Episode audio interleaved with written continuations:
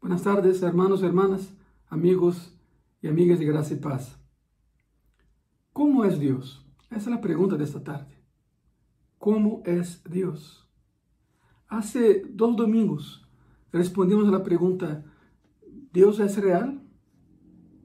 Y vimos de manera muy profunda que con la razón, la revelación y la experiencia sí podemos afirmar que sí, Dios es real.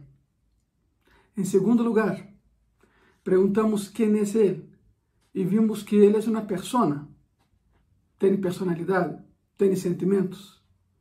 Dios no es algo etéreo que esté flotando el aire. No, Él es una persona y es tres en uno.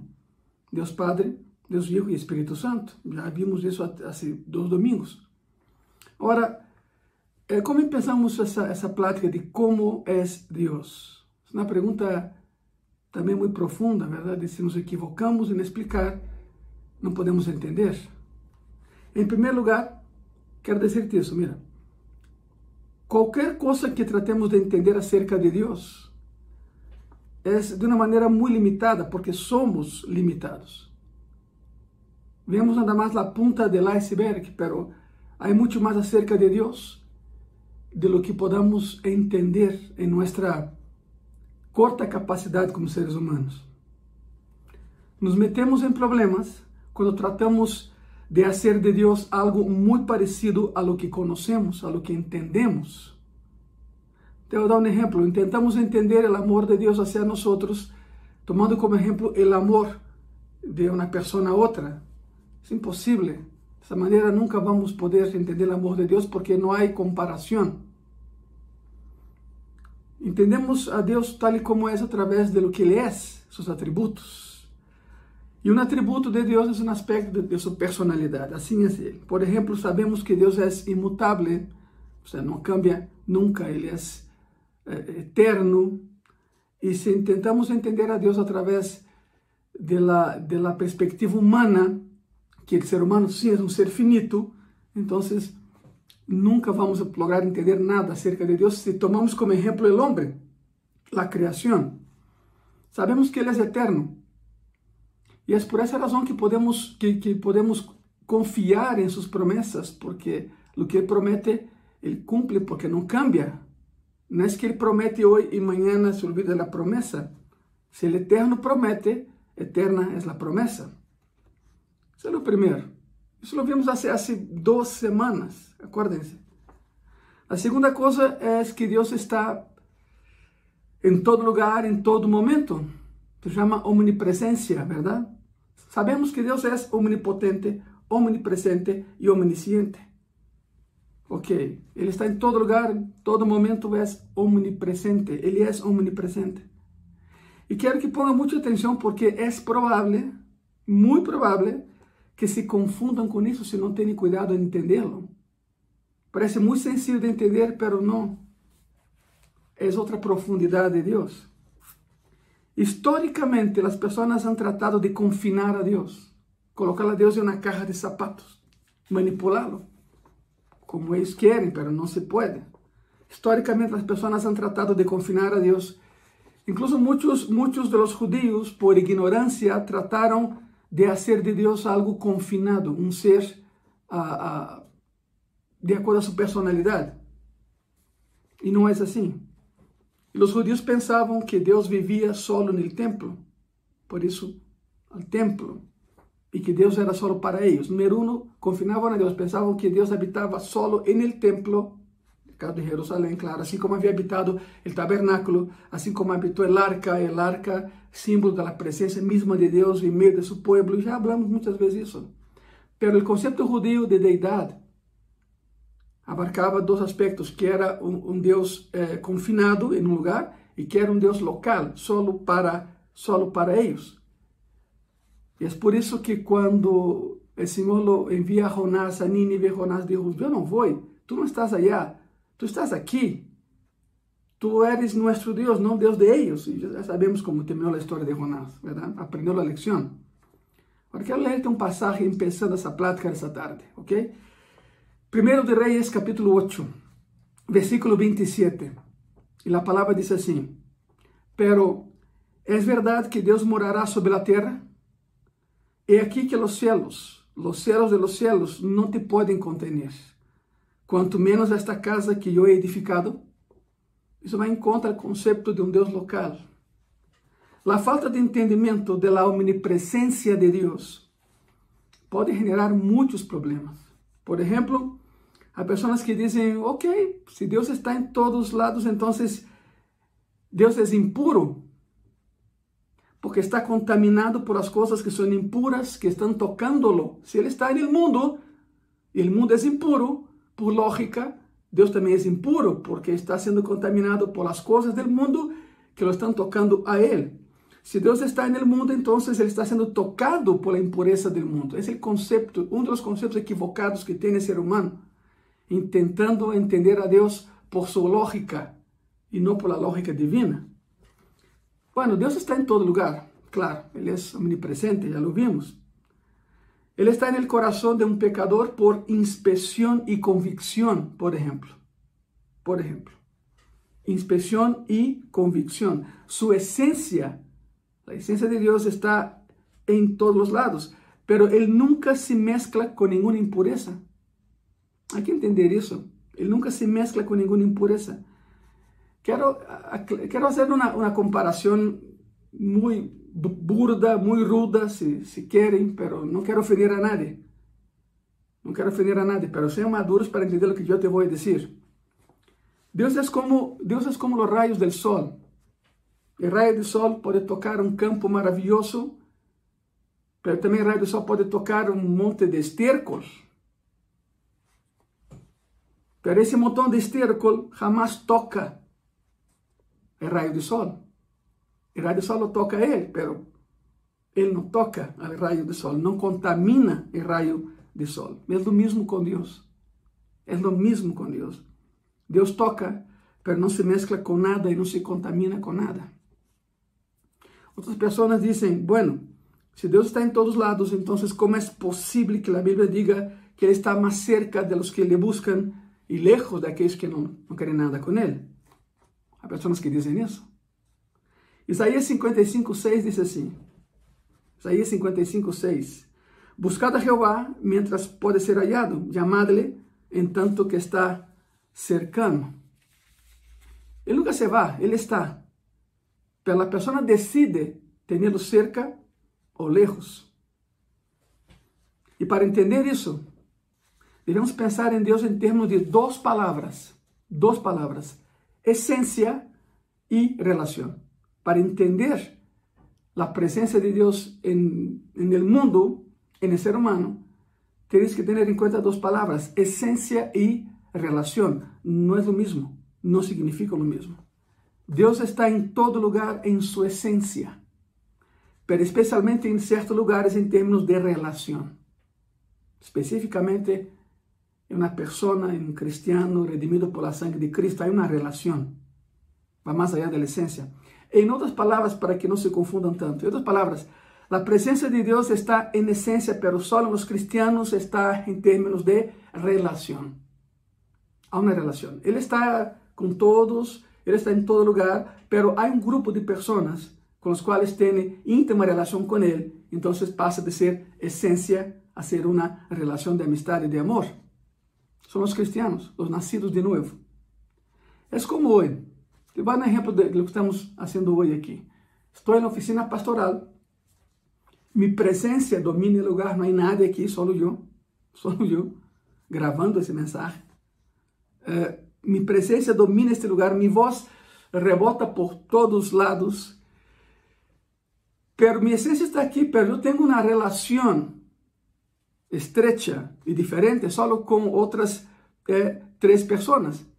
Mi esposa, mi hijo y mi hija. A eso voy. Mi esencia está aquí, pero no en la relación.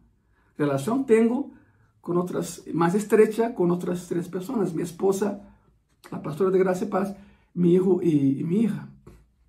En términos de esencia, escute isso, em termos de essência, eu sou algo para todo mundo, um pastor. Pero em termos de relação, eu sou algo mais para alguém mais, sou esposo e sou padre. Essa é a diferença entre essência e relação. Cristo tuvo que estar en el mundo en esencia antes de que pudiera estar en ti en términos de relación.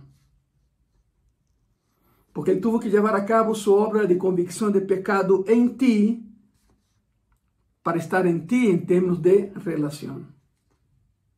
Entender que Deus está em todos lados é um pensamento surpreendente, não?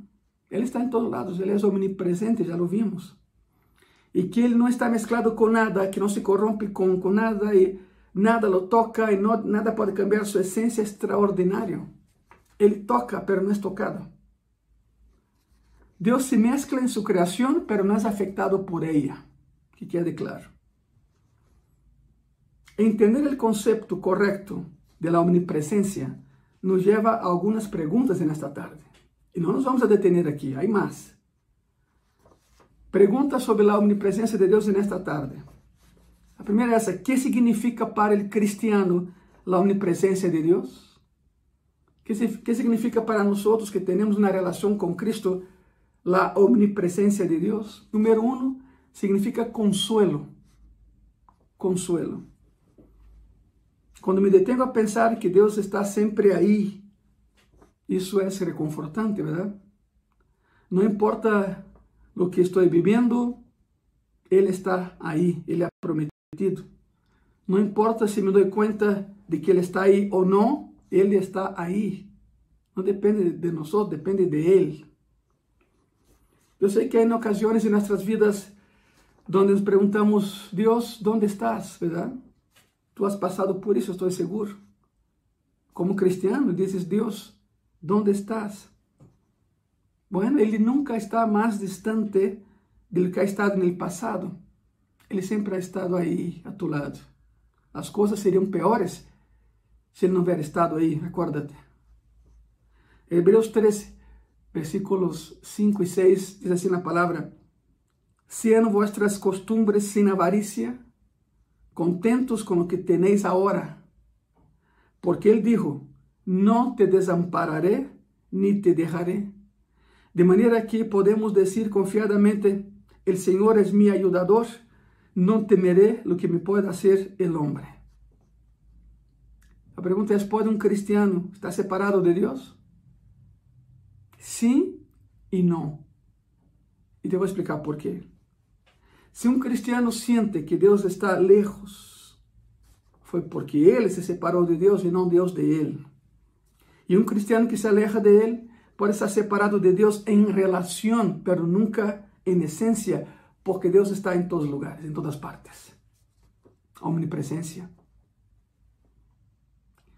Número dois, o que significa a omnipresença de Deus para um cristiano? Número dois, significa apoio. Apoio. Quando Deus chamou a Moisés, nombrou, lo chamou para ser líder, o líder que ele queria que fuera e sacar a Israel de la esclavitud, Moisés colocou várias excusas para não ir. Entre elas, ele disse que não sabia falar como líder. Não sabia falar como líder. Éxodo 4:10. Então disse Moisés a Jeová: Ai, Senhor, Nunca he sido hombre de fácil palabra ni antes, ni desde que tú hablas a tu siervo, porque soy tardo en el habla y torpe de lengua. La excusa. Já aclaramos isso muitas vezes, pero para de novo para aqueles que não lo viram. Moisés não era tartamudo. Há pessoas que predicam que Moisés era tartamudo, segundo esse passagem. Isso não é certo. Não há nenhum outro passagem que habla que era tartamudo. Quando a Bíblia habla que alguém era tartamudo, menciona que as palavras se entrecortavam. Pero Moisés menciona que soy tardo en el habla y torpe de lengua. Não era tartamudo, era uma incoerência que Moisés fuera tartamudo por la sencilla razón de que sobrevivió en el palacio del faraón. E quando havia um ninho tartamudo no palácio de faraón, lo arrojavam al rio Nilo. Cruel, não? Pero assim era. Porque esse ninho, que está um dia, seria faraó, perdão, e não era possível um faraó tartamudo, porque uma vez a semana, faraó se apresentava ante, ante seu povo e dava um, um, um informe de su gobierno, una vez a semana. Entonces un niño tartamudo que fuera faraón sería una ofensa a los dioses. Por eso sabemos que Moisés no era, no era tartamudo, porque si no lo habían arrojado al Nilo de una vez. El detalle es que Moisés era el típico líder que pensaba mucho y no hacía nada. Ahí se refiere, ahí se refiere. Ele dijo, yo no soy para eso, yo penso demasiado, cuando hablo, hablo mal, no sé expresarme. Esa fue la excusa. Ahora, mire cómo la omnipresencia de Dios le ayudó a y nos ayuda a nosotros. Aquí está la respuesta de Dios a esa excusa de, de Moisés. Éxodo 4, versículos 11 y 12. Y Jehová le respondió, ¿quién dio la boca al hombre? ¿O quién hizo al mudo y al sordo o al que ve y al ciego? ¿No soy yo Jehová? Ahora pues, ve, y yo estaré con tu boca y te enseñaré lo que hayas de hablar. Es un aspecto práctico de la presencia de Dios. Decir que Dios está presente no solo significa que está ahí viéndonos, significa que está ahí para apoyarnos en lo que estamos haciendo. Él nos apoya.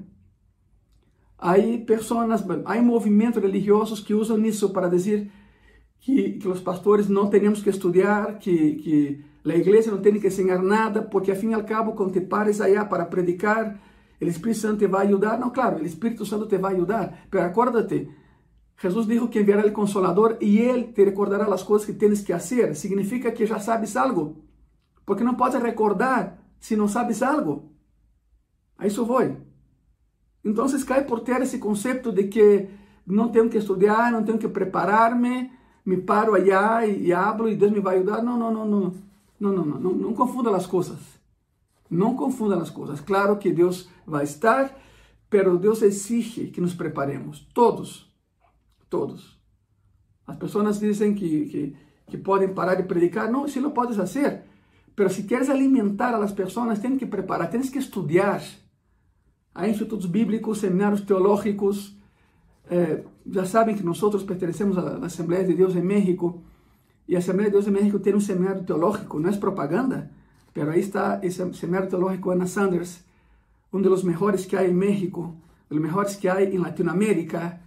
E outra vez, não é propaganda, pero é, é minha casa mater, então eu tenho que falar de ela. E aí nos preparamos, os pastores de, de Assembleia de Deus, tocante à Cidade de México, Estado de México. Aí, outros institutos bíblicos, pero os que vivimos aqui na Cidade de México nos preparamos em, em Ana Sanders, verdade? Solo un pastor que no puede estar de manera presencial, como ahorita, es por correspondencia. En Gracia y Paz tenemos un instituto eh, bíblico que por ahora es por correspondencia. Bueno, ¿dónde fue con todo eso? Es que eh, eh, la excusa de que yo no sé hablar no es excusa válida para Dios, porque Dios te va a decir, yo estoy contigo, decide prepararte, yo te voy a apoyar, yo te voy a ayudar. Por lo tanto, la omnipresencia de Dios en el cristiano significa primero consuelo, Segundo, apoio. Apoio, assim como apoiou Moisés. Hemos dicho em várias ocasiões que para cada promessa na Bíblia há uma premissa que la avala. Para cada promessa na Bíblia há uma premissa que la avala. Em Mateus 28 há uma promessa hermosa de que Ele estaria com nós sempre. Pero poucos veem aí a premissa que avala la promesa. Nos gusta pensar en eso, es que yo estaré con vosotros hasta el fin, pues qué padre, qué bueno. Pero ojo, hay una premisa que avala esa, esa promesa.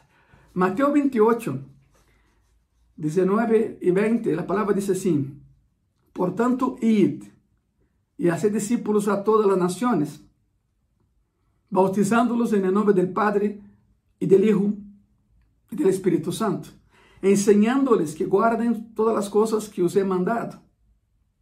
Y aquí, yo estoy con vosotros todos los días hasta el fin del mundo. Amén. ¿Lograron ver la premisa que va la promesa? La promesa es, yo estaré con ustedes, yo estoy con vosotros todos los días hasta el fin del mundo. Pero hay una premisa, id y predicar la palabra. Id y sirvan a Dios. Los que sirven a Dios pueden contar con la promesa de que Él estará con nosotros hasta el fin del mundo. Por isso está a premissa e a promessa. Número 3. La omnipresencia de Dios en la vida del cristiano significa un escudo contra la tentación. Un escudo contra la tentación. Vimos que significa consuelo, significa apoyo, pero también significa escudo. La presencia de Dios, la omnipresencia de Dios en la vida del cristiano significa un escudo contra la tentación. Cada vez que Satanás quiere llegar hacia ti, hacia mí, tem que passar antes por Deus. Nada chega a tu vida, se eres cristiano, nada chega a tu vida se não haver passado antes por las manos de Deus. É o filtro, é um filtro. 1 Coríntios 10, 13, a palavra diz assim: Não os ha sobrevenido nenhuma tentação que não seja humana, pero fiel é Deus, que não os deixará ser tentados mais do que podeis resistir sino que dará também juntamente com a tentação a salida para que podáis soportar. Significa que Ele sabe hasta onde aguantas. Ele sabe. Ele sabe hasta onde pode suportar. Pues já sabem, eu sou de, de Brasília. Em Brasília há um dito, eu não sei se há um similar em México. Há um dito que é assim, eu vou dizer em português, o dito é assim: Deus dá o frio conforme o cobertor. Significa que, que Deus te dá a cobija conforme o frio que sientes. Deus sabe hasta onde pode suportar. Se algo chegou a tu vida, outra vez, passou antes por as manos de Deus. E nesse passagem Deus te disse: nada nunca vendrá a ti para o que eu não te fortaleça para resistir. Se algo chegou a tu vida, Ele está contigo. Ele te fortalece para poder resistir. Créelo, porque é assim, é a palavra de Deus. Número 4. La omnipresencia de Deus significa que todo lo que hacemos, lo hacemos en su presencia, por supuesto. Se Ele está em todo lugar, em todo momento, Ele está aí contigo nesse momento, está aqui comigo nesse momento. Significa que mais allá de las coisas buenas, significa que quando pecas e ofendes a Deus, adivina quem está a tu lado vendo tu pecado. Adivina quem está aí parado vendo como lo ofendes? Jesucristo. Ele mesmo que foi à cruz por tus pecados. Quando pecas, e se pecas, tenha em conta isso. Ele está aí parado a tu lado, vendo como lo ofendes. E parecer que a cruz não, não foi suficiente para ti. Este pensamento deveria mover-nos lejos del pecado. O sea, saber que Ele está aí, essa omnipresença, é o escudo. É o escudo que nos move lejos del pecado e não cerca del mesmo. Quando Davi, quando o rei Davi endereçou sua vida delante de Deus, depois de haver pecado, conhecemos a história, essa integridade, essa nova vida íntegra se basou en esa afirmación. Proverbios capítulo 5, versículo 21, la palabra dice así, porque los caminos del hombre están ante los ojos de Jehová y él considera todas sus veredas. Dios ve todo lo que estamos haciendo. Dios ve todo lo que hicimos y Dios verá todo lo que hagamos todavía. Pero bueno, no lo ofenda, no lo ofendamos, por favor. Porque cuando tú pecas, ele está aí a um lado, vendo tu pecado, vendo como te rebelas, porque em la raiz de todo pecado, em raiz de todo pecado, está a rebelião. Foi assim com Adão e Eva, e é assim com nós hoje em dia. Job 31, 4. A palavra diz assim: Não vê ele meus caminhos e conta todos os meus passos? É tremendo. Ele está sempre aí e sempre estará. Como acabamos de ver, para os cristianos, a doutrina da omnipresença é extremadamente importante. Agora vamos ao outro lado da moneda.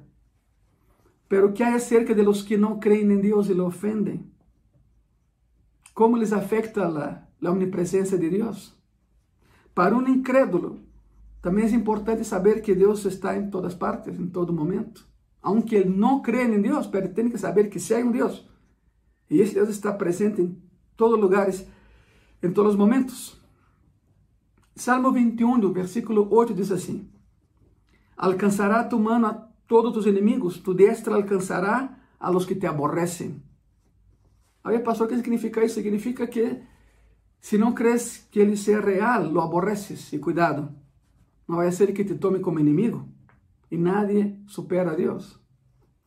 Amós. Amós, poucos han leído Amós. Amós é hermoso, pero bueno. Amós, capítulo 9, versículo 12, versículo 3. A palavra diz assim: Aunque cavassem hasta el Seol, de allá los tomará mi mano y aunque subieren hasta el cielo, de allá los haré descender. Si se escondieren en la cumbre del Carmelo, ahí los buscaré y los tomaré.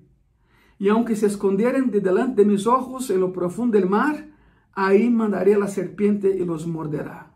Es Jehová hablando. No se escondan de mí. Nadie se esconde de mí, dice el Señor. Salmo 139, versículos 7 y 8. Adonde me iré de tu espírito? Adonde me iré de tu espírito? ¿Y adonde huiré de tu presencia? Si subir a los cielos, ahí estás tú.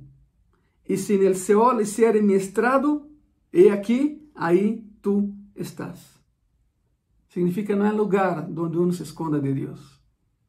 No existe lugar donde alguien se pueda esconder de Dios, sean cristianos ou não cristianos, e aqui vale para ambos grupos. O ladrão, o ladrão rouba porque pensa que não há nadie. O adúltero comete adultério porque pensa que nadie, nadie lhe vê. O mentiroso mente porque pensa que nadie lo vai descobrir. Pero Deus é omnipresente. Ele sempre está. Ele todo lo vê. Ele todo lo sabe. A omnisciência de Deus. A pergunta esta tarde é, o título desse, desse mensagem é Como é Deus? Então, como é Deus? Bueno, hasta aqui vimos que Ele é inamovível, Ele não cambia, Deus está em todo lugar. E número 3, Deus é todo-poderoso, Ele é omnipotente. É um conceito surpreendente. Pero o que significa? Na prática, o que significa para mim que Deus seja que Deus seja omnipotente. E vamos ver, uma coisa é ser poderoso, outra coisa é ser todo-poderoso. Há uma diferença enorme entre um conceito e o outro. Número 3, Deus é todo-poderoso. Para entenderlo, para entender esse, para captar bem esse conceito, devemos usar um termo negativo. Um termo negativo para entender la omnipotência de Deus. E o termo eh, negativo é este: não há nada que Ele não pueda hacer. Não há nada que Deus não pueda hacer. Deus é chamado El Shaddai, significa todo-poderoso. O Deus todo-poderoso reina e seguirá reinando por los siglos de los siglos. E quantos aí podem dizer amém? Amém. Significa estamos de acordo, verdade? Estamos de acordo. Apocalipse 19, Versículo 6, a palavra diz assim: E oí como a voz de uma grande multitud, como o estruendo de muitas águas, e como a voz de grandes truenos que dizia: Aleluia, porque o Senhor, nosso Deus Todo-Poderoso, reina. É Juan, vem do céu, em Apocalipse. Outra vez, há uma enorme diferença entre ser poderoso e ser todo-poderoso. Satanás é poderoso e aún esse poder lhe foi dado por Deus em sua soberania. Pero solo nosso Deus é todo-poderoso. Repito, uma coisa é ser poderoso, outra coisa é ser todo-poderoso. O poder de Satanás é limitado por el mesmo Deus que lo dio. Pero o poder de Deus não conhece limites. Não há limites para ele. Não é mais difícil para Deus criar o universo que fazer uma mariposa.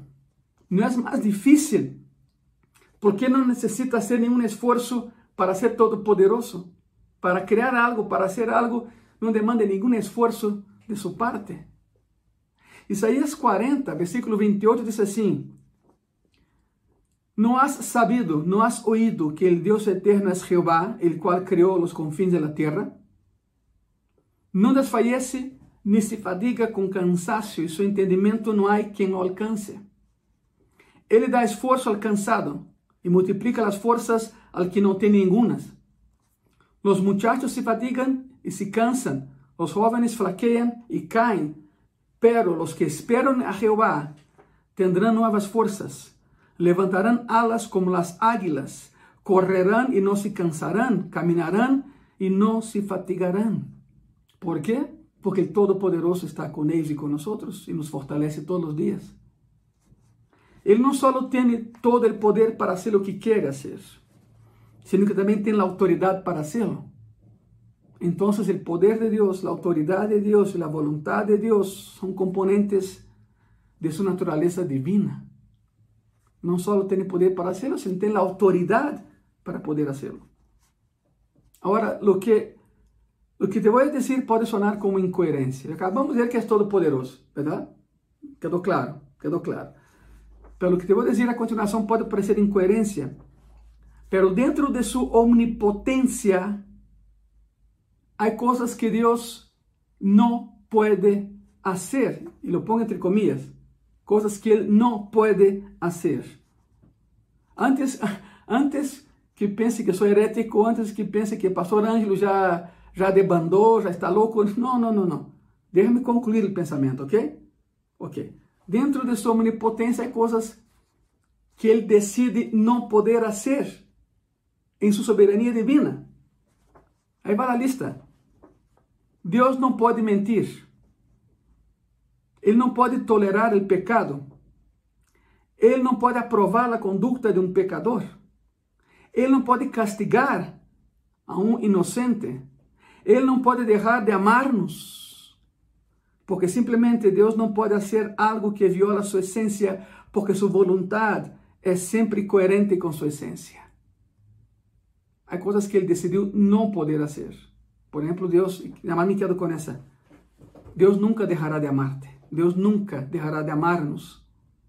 Porque sua soberania decidiu não poder fazer. Há pessoas que se perguntam por que, por que hizo essa, essa coisa? Por que Deus hizo todo isso? E com frequência a resposta é: bueno, porque Ele quis fazê-lo. Porque lo hizo? Bueno, porque quis fazê-lo. A gente diz: bueno, essa não é uma resposta suficiente.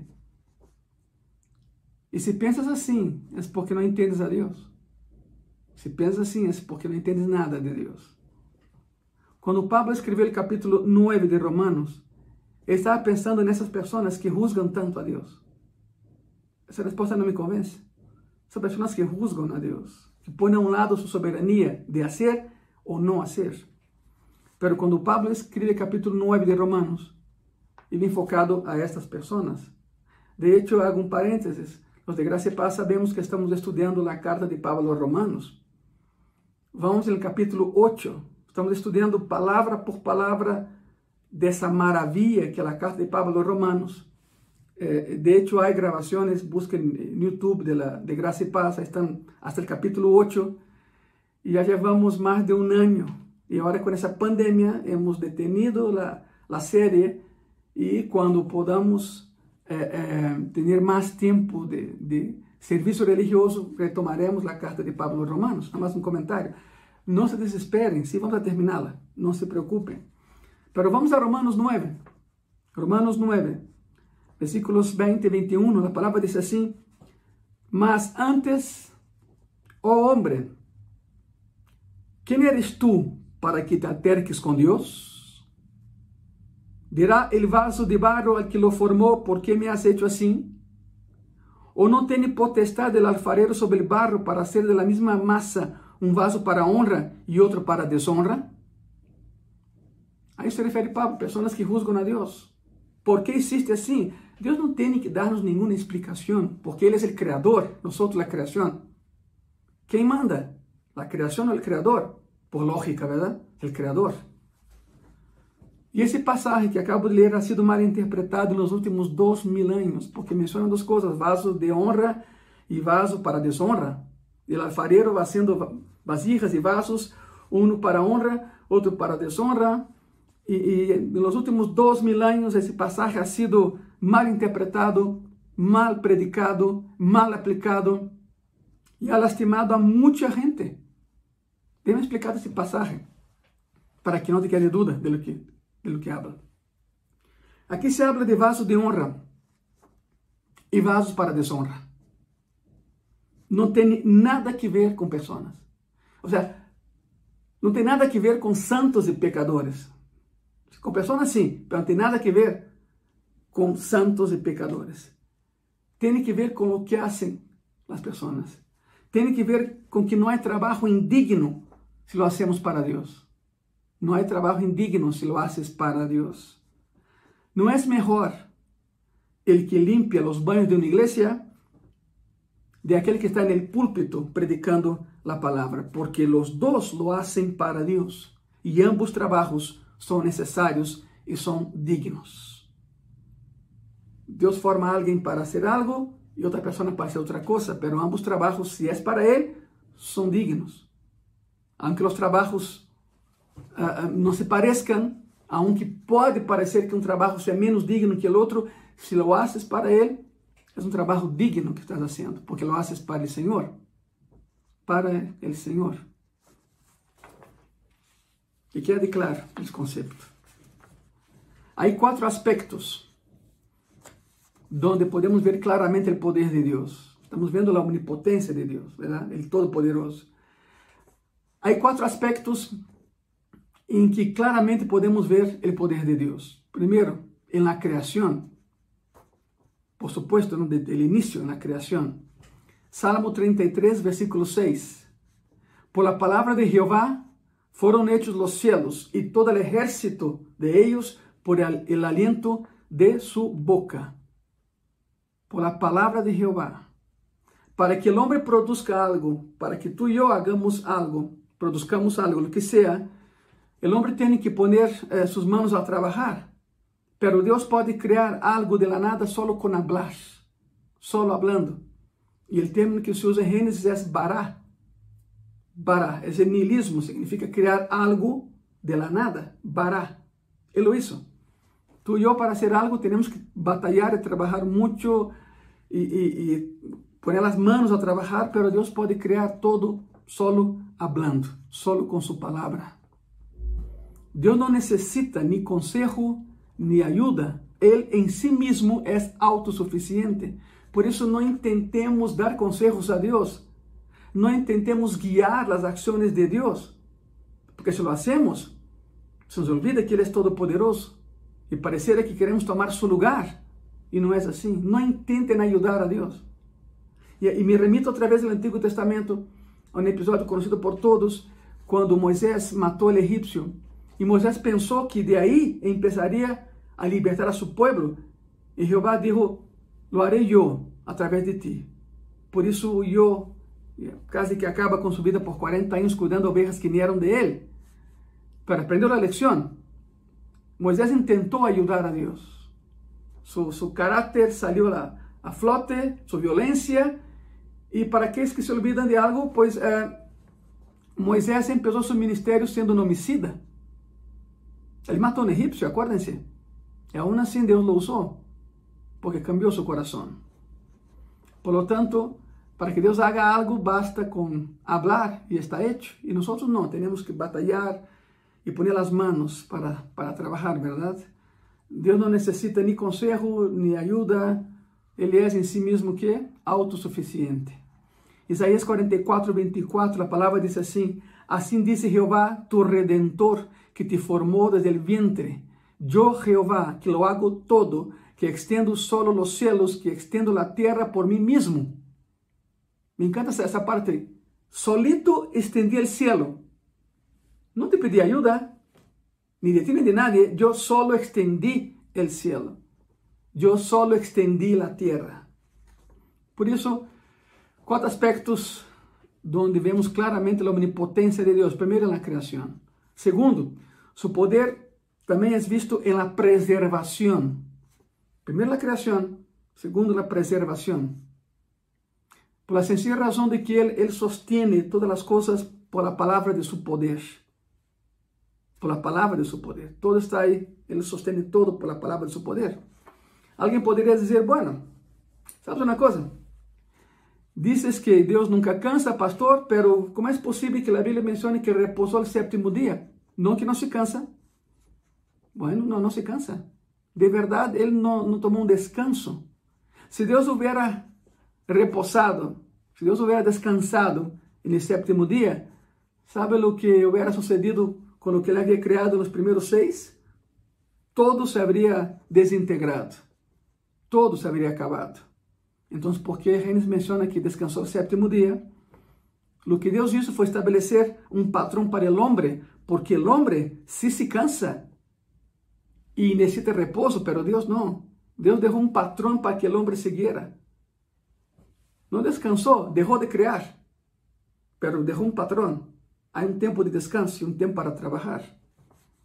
Hebreus 1, 3, a palavra diz assim: El qual, sendo o resplandor de su gloria y la imagen misma de su sustancia, y quien sustenta todas las cosas con la palabra de su poder, habiendo efectuado la purificación de nuestros pecados por medio de sí mismo, se sentó a la destra de la majestad en las alturas. El resplandor de su gloria, la imagen de su sustancia, y quien sustenta que todas las cosas con la palabra de su poder, solo por hablar. Hace algunos años, eh, después de una predicación en un congreso, eh, salimos a tomar un café, varios pastores, y en medio de ese café alguien, alguien me comentó, eh, oye, Pastor Ângelo, ¿no te parece espectacular que cuando Jesús caminó sobre las aguas de, del lago de Galilea, del mar de Galilea, como quieran llamar, ¿no te parece extraordinario cómo, cómo las, las aguas lo sostuvieron a flote, no se hundió? A essa pessoa le dije, estás equivocado, las aguas no nos sostuvieron, es Él quien sostiene las aguas. De hecho, es Él quien sostiene todo lo creado, todo el universo. En la preservación del universo está Él, su omnipotencia. Número 3. Podemos ver su poder en la redención. Sigan la lista. Vemos su poder en la creación, vemos o poder na preservação, porque uma vez que, que criou, preserva, e vemos o poder em la redenção.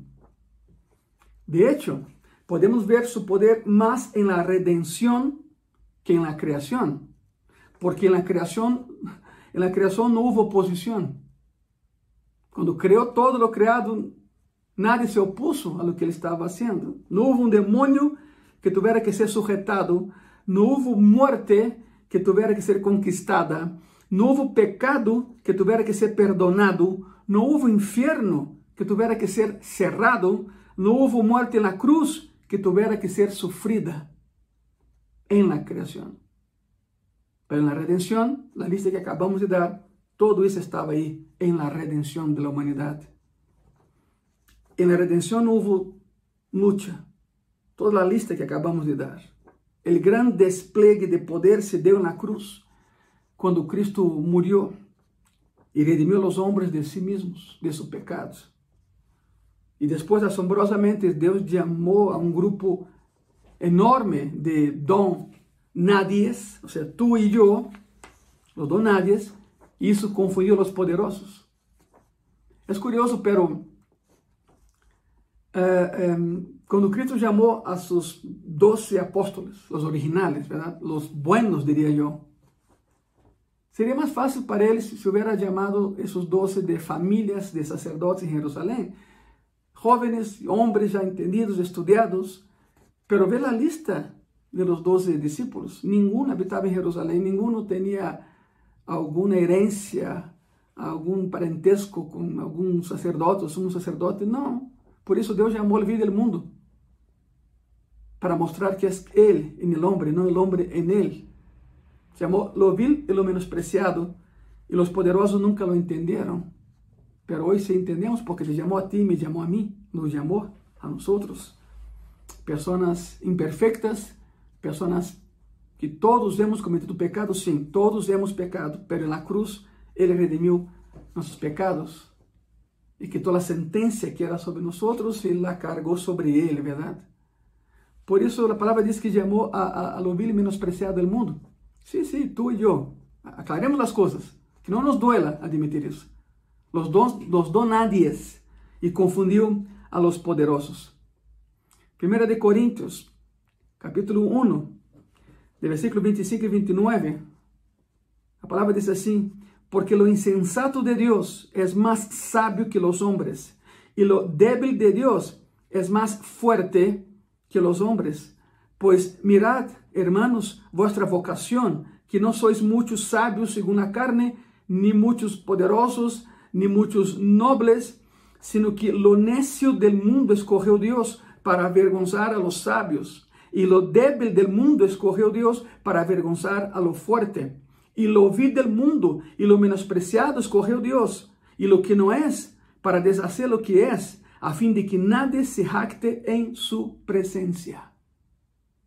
Lo que hacemos hoy lo hacemos en su presencia y lo hacemos en su poder, no en nuestro.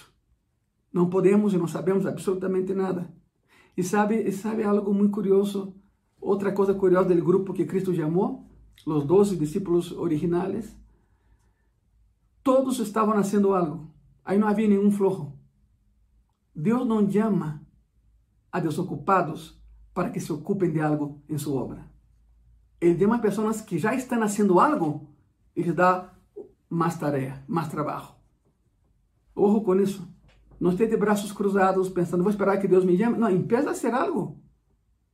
Todos os doce que Cristo chamou já hacían algo. E quizás tu digas, oye, e Judas? Bueno, Judas também hacía algo, não? Robava, pero hacía algo. Malo, claro, malo, pero, pero estava sendo, estava sendo algo. Olha que foi isso. Deus não chama desocupados para que se ocupem de algo. Ele chama a los que estão ocupados para que se ocupem mais. Ele dá fortaleza de sua presença para que podamos levar a cabo a tarefa que nos ha asignado. Por lo tanto, número 3 é este. Podemos ver seu poder na redenção. A lista é essa. Vemos sua omnipotência na criação, na preservação y en la redención. Pero número cuatro, número cuatro, vemos el poder de Dios en la resurrección. Claro, ¿verdad? Te das cuenta de que Dios tiene tanto poder, pero tanto poder, que al final de los tiempos Dios va a resucitar a todos los muertos. Te voy a repetir, todos los muertos van a resucitar, justos e injustos. E quizá te ensinaram aí onde estás, não sei onde te ensinaram, não, não, não, só os justos se levantarão. Não é certo. Não é certo. Quizá digas, bueno, a mim me ensinaram que os cristianos serão ressuscitados, pero também os incrédulos serão ressuscitados? Sim, também eles. Também eles se levantarão. Não é herejia, é Bíblia. Juan 5, 28 dice así la palabra, no os maravilléis disto, porque vendrá hora cuando todos los que están en los sepulcros oirán su voz. Todos, todos. La pregunta es, ¿y por qué va a resucitar a todos? Si los cristianos estamos con él, los otros no, ¿por qué va a resucitar a todos? Juan 5, 29 dice así, y los que hicieron lo bueno saldrán a resurrección de vida, mas los que hicieron lo malo, a resurrección de condenación. Ok. Hace algunos años, hace ocho años, de hecho, eh, Gracia y Paz en agosto, próximo sábado, Gracia y Paz conmemora 10 años. 10 años. Y bueno, no era la fiesta que quisiéramos tener, pero bueno, ahí estamos con los 10 años de Gracia y Paz. Ok, é, quando, quando Graça Paz tinha oito anos, é, eu, eu, di, eu prediquei todo Apocalipse, 22 capítulos. Tardamos dois anos, nove meses em nascê-lo. Pero todo Apocalipse. E, e creio que está em YouTube, as gravações, pero bueno. Todo Apocalipse, palavra por palavra. E em Apocalipse 20, vamos encontrar Dos coisas: o juízo del gran trono blanco para condenação e em 2 Coríntios vamos encontrar uh, uh, tribunal de Cristo. Ok, vamos explicar as duas coisas rapidamente, ok? El juicio del gran trono blanco es para condenación. O sea, Dios va a resucitar a los incrédulos para condenación. Para condenación. Y serán arrojados al lago de fuego que está en el infierno. O sea, si hay un lugar peor que el infierno, se llama lago de fuego. Lago de fuego. No es escatología. La predicación de esta tarde no es escatología, pero quiero entrar en eso porque vemos su poder en la resurrección de justos e injustos. ¿Y por qué el Señor va a levantar a los injustos para condenación? Se van a presentar ante el juicio del gran trono blanco para condenación. Y en 2 Corintios vemos el tribunal de Cristo, que será para dar bonos y premios a los salvos. Ambas cosas se verán en el cielo, pero todos serán resucitados, buenos y malos. Los primeros para salvación y los últimos para condenación eterna. Pero tú decides en cuál tribunal quieres estar, en cuál evento quieres estar.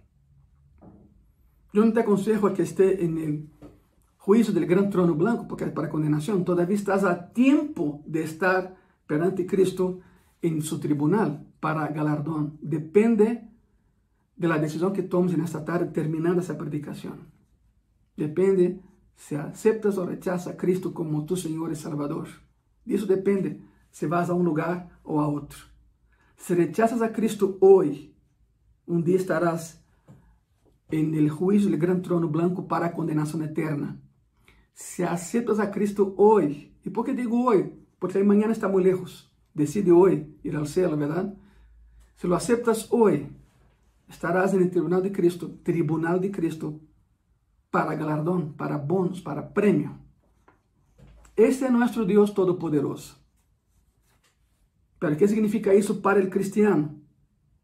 ¿Qué significa saber ese concepto del atributo de Dios que es todopoderoso? Número uno, su poder, ojo con eso, su poder es la base de nuestra adoración. Su poder es la razón de por qué lo adoramos. Segundo de Reyes, segundo livro de Reyes, capítulo 17, versículo 36.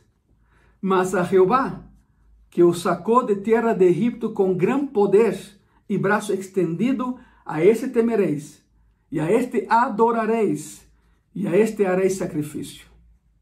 Nos reunimos e alabamos a Deus devido a seu impressionante poder. Porque não há nada como Ele. Com esse poder nos salvou. Número dos, su poder es la base de nuestra confianza, confianza perdón, diaria. Ok, a, a mí como cristiano, que, que me interesa saber que es todopoderoso? Primero, porque su poder es la base de mi adoración. Número dos, su poder es la base de nuestra confianza diaria. Filipenses 4:13, la palabra dice así, todo puedo en Cristo que me fortalece. Otra vez, todo lo puedo en Cristo que me fortalece. Esse é outro passagem que ha sido mal predicado, mal explicado, mal aplicado, mal vivido nos últimos dois mil anos e ha causado com que muitos cristianos se envalentonem com a falsa ideia de que nada los poderá detener de que não dependem de nadie, solo de eles mesmos. Todo puedo em que se fortalece. Espera-me tantito. Espera-me tantito. Agarre contexto. Tu não eres todo-poderoso, solo Deus lo es, acuérdate. El todo del pasaje deve ser visto explicado a la luz del versículo anterior. Todos leem Filipenses 4:13. Todo pode que me fortalece, pero que significa esse todo? El todo está no versículo anterior. Filipenses 4:12. Se vivir humildemente e se ter abundância, em todo e por todo estou ensinando, assim para estar saciado como para ter hambre, assim para ter abundância como para padecer necessidade. Bem-vindo ao todo de Filipenses 4:13. Todo o que? Todo o anterior. Não é todo em termos de que não há nada mais de que yo, yo puedo todo. No, no, no, no, no. El todo del versículo eh, eh, 13 se aclara el versículo 12. Cuidado con eso.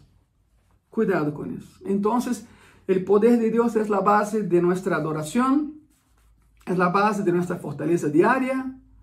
Y número tres, su poder es la base de nuestra confianza. Salmo 121, versículos 1 y 2.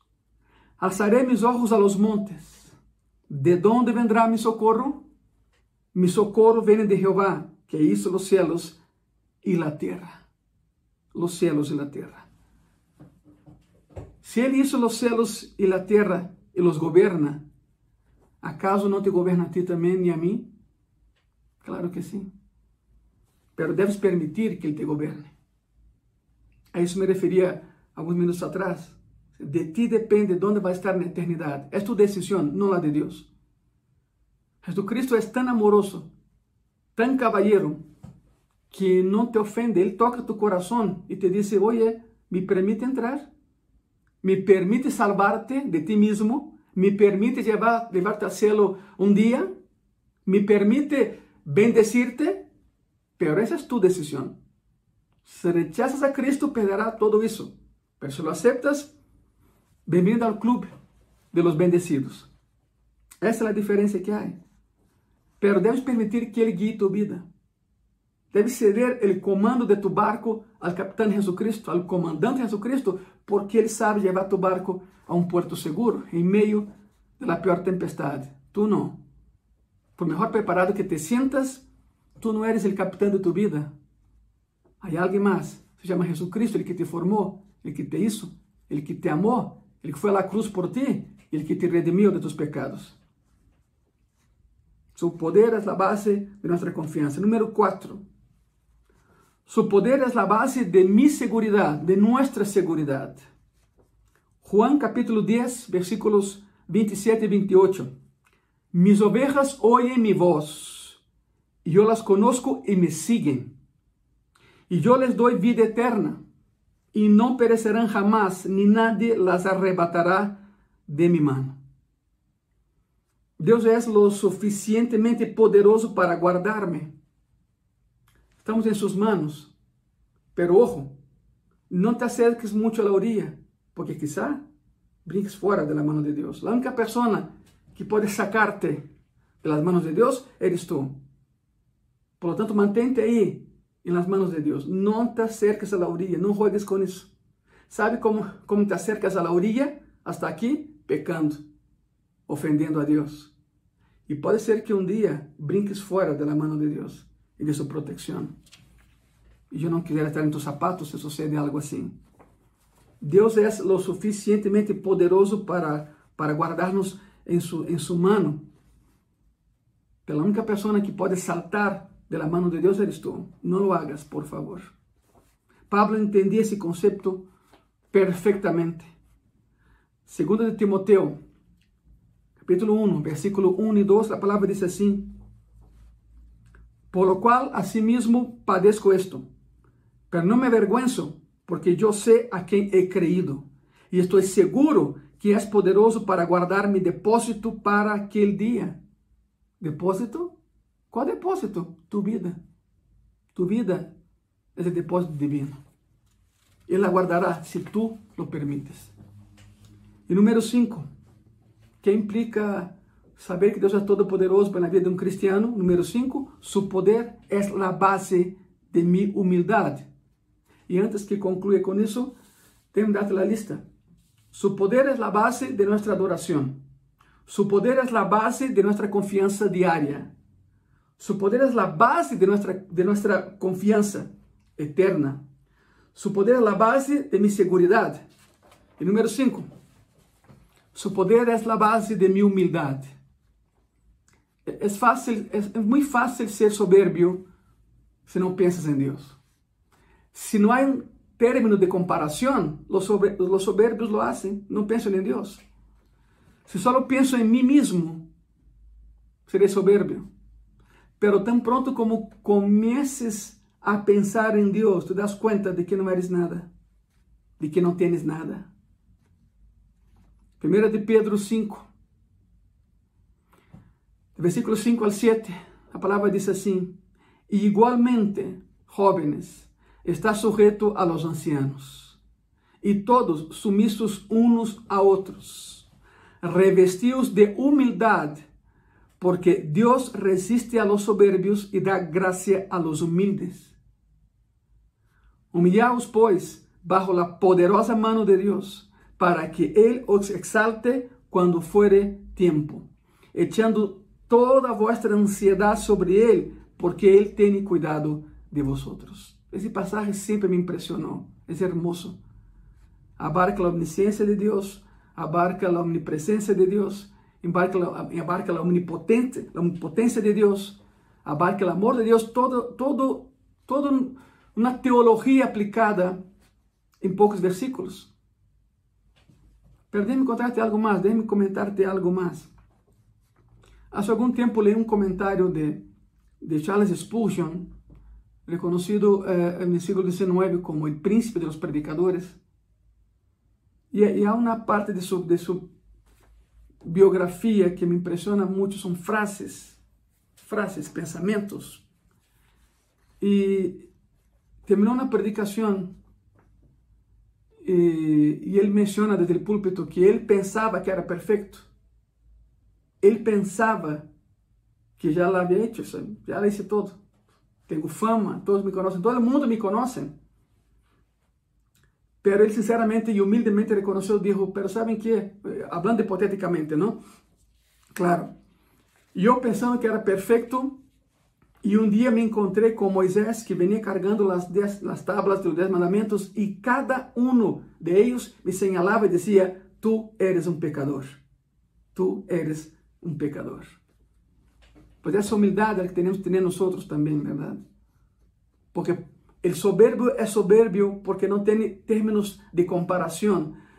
Por isso não pode existir um cristiano soberbio.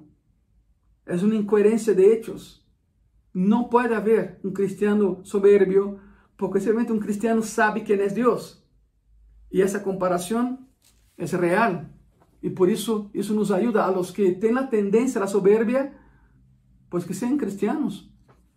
Y ahí acaba la soberbia. Ya vimos el efecto de la vida, eh, eh, la vida de un cristiano, el saber que Dios es todopoderoso. Pero quiero concluir con eso. Pero ¿qué efecto tiene ese conocimiento en la vida de un inconverso? ¿Qué efecto tiene en la vida de alguien que rechaza a Dios de manera consistente saber que Dios es todopoderoso? Es un efecto dramático y un efecto trágico, déjame decirte. 1 Coríntios 10, 22 diz assim: Ou provocaremos a celos ao Senhor? Somos mais fortes que Ele? Em outras palavras, estás tratando de provocar a Deus rechazándolo?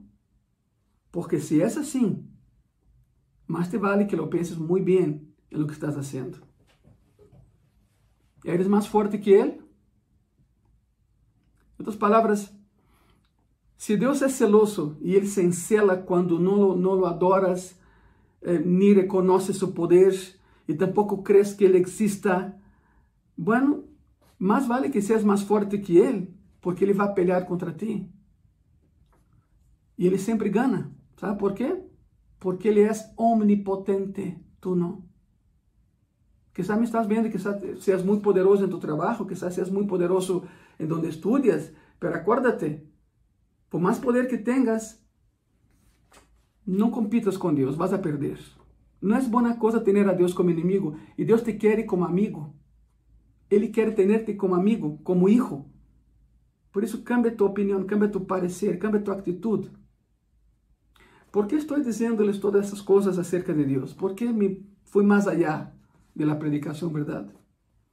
Porque essa é a natureza de Deus e isso é lo que Él ha revelado de sí a nosotros. De verdad yo quiero que creas, creas en Dios y quiero que sepas quién es Él. De verdad. Debemos adorar a Dios por ser quien es y no por ser alguien que nos dé algo. Adora a Dios por los motivos correctos, no para recibir algo de Él. Y permítame decir eso para concluir en esta tarde.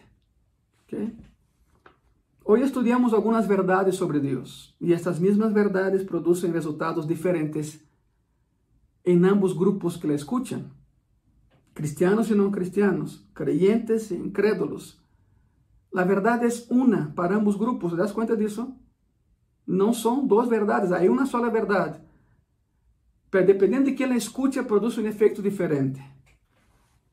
Para um cristiano nascido de novo e que professa Jesucristo como Senhor e Salvador, el saber entender a omnipotência de Deus produz gozo, alegria. Pero para um incrédulo, essa mesma informação, essa mesma verdade, produz um resultado muito distinto: terror. Terror, nem digo medo, é terror. Por quê? Porque o incrédulo está decidido a não crer, a não cambiar. E ele sabe que Deus tampouco cambia. Já vimos, ele é imutável, Deus tampouco cambia. Então, se alguém tem que cambiar, é Ele, porque Deus é imutável. Deus é omnisciente, omnipresente e omnipotente. E Ele não cambia. E as más, Deus sempre gana. Amigo e amiga, Deus sempre vai ganhar. Não é boa, coisa para ti estar em contra de Deus. Não te estou falando de uma religião. Não estou tratando de convencer-te a que te congregues em graça e paz quando termina, quando podemos abrir as portas.